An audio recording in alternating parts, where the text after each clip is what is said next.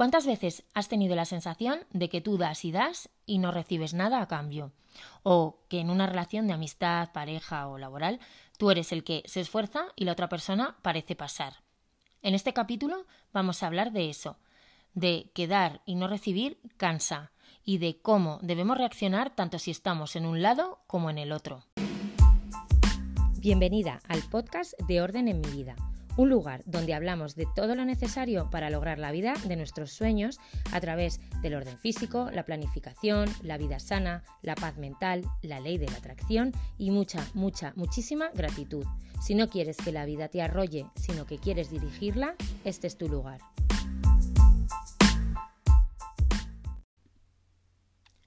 Todos hemos sentido en algún momento de nuestra vida que estamos dando mucho a cambio de nada una amistad, una relación de pareja, un trabajo. Yo siempre lo he visto en los demás muy claramente, con la buena perspectiva que te da el ver las cosas desde la distancia y sin estar involucrada, pues es muy fácil.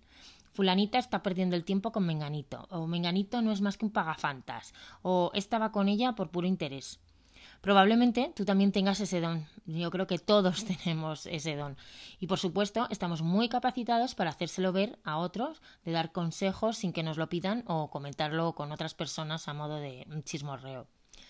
Sin embargo, cuando somos nosotros los involucrados en esas relaciones desequilibradas, pues la cosa cambia. Esa falta de perspectiva nos nula la razón. Y si hay sentimientos de por medio, ni te cuento. En el fondo, sí que creo que somos conscientes claramente de no estar recibiendo lo que nos merecemos o lo que creemos que debemos merecer y también de no estar dando lo suficiente. Pero nos pueden los sentimientos, buenos o malos. Cuando te empeñas en seguir organizando planes a los que nadie se apunta, o en llamar o mandar mensajes a esa persona que tarda la vida misma en contestarte o directamente ni te contesta, o que te deja en visto y con toda la paz retoma la conversación o empieza una nueva cuando le interesa, pero oye, tú sigues ahí y buscas excusas por ella, y que si llevará una semana a la semana, o que lleva un mes de perros, que si se le habrá olvidado contestar con todo el lío de vida que tiene. Vamos, que te niegas a ver que la otra persona no le interesas ni la mitad de lo que ella te interesa a ti, porque piensas que es imposible que así sea. Porque tú, pues, pues no lo harías, y eso al final pues te ciega, te ciega, pero merma poco a poco tus esperanzas. Hasta que un buen día, pues viene ese otro amigo externo, el que el famoso de la perspectiva, y te abre los ojos. Y tú te lames tus heridas al quitarte la venda y ver la realidad de algo que intuías, pero que en el fondo, pues no, no querías aceptar. Porque es así, todos somos conscientes de ello y de hecho has empezado a tener hasta síntomas físicos asociados a ese desencanto, pues un cansancio que va invadiendo la relación, tristeza, apatía, hasta que llega ese ¿y para qué? ¿Para qué voy a llamar si no me lo va a coger? ¿Para qué voy a organizar nada si luego me pondrá cualquier excusa? ¿Para qué voy a esforzarme si no lo va a valorar? En el mes de agosto publiqué dos posts en el club de Orden en mi vida sobre la amistad. En uno de ellos hablaba de los buenos amigos, sobre cómo deberían comportarse un buen amigo o de lo contrario, corre y aléjate, porque lo mismo es una amistad tóxica como la copa de un pino. Si perteneces al club y este tema te interesa, te recomiendo que los leas. Ya sabes que te apuntes cuando te apuntes, puedes acceder a todo el contenido eh, publicado desde el 1 de junio, que es mucho, al menos hasta dentro de unas semanas. Pero bueno, el caso es que en ellos hablaba de una amistad, eh, que una amistad se basa en el dar, dar, o en términos más empresariales, el win-win. Debe haber un respeto mutuo, cariño mutuo, que ambas partes se sientan seguras y que estén siendo auténticas la una con la otra, que esto también me parece eh, fundamental, porque hay, muchas veces que nos hacemos, eh, nos amoldamos a la otra persona y en el fondo eh, nos estamos engañando a nosotras mismas y, o, bueno, que se sientan que pueden confiar en la otra persona y por supuesto que también esa persona puede confiar en ti, o sea, eh, que sientas esa seguridad de, de confianza mutua. Tiene también, por supuesto, que haber cierta admiración mutua y cuando el flujo no es por ambos lados, pues la cosa se estanca y es muy probable que en un determinado momento pues hasta huela mal. Necesitamos una reciprocidad sana. Hay veces que efectivamente esa otra persona no es consciente de lo que está haciendo o provocando en nosotros. Eh, eh, hay, casos así. Pero en el fondo es que no nos valora de la misma manera que nosotros a ella y por tanto, pues volvemos a, a lo de antes, no es recíproco. Para identificar este tipo de casos dicen que deberíamos alejarnos, cortar y ver qué pasa.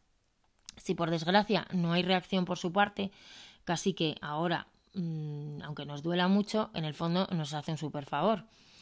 También puede ocurrir que su propio interés le obligue a dar un paso y reaccionar y por ello pues también deberemos mantenernos firmes un poco más y ver hasta qué punto es capaz de reconducir la situación o si por el contrario al final desiste a la mínima de cambio.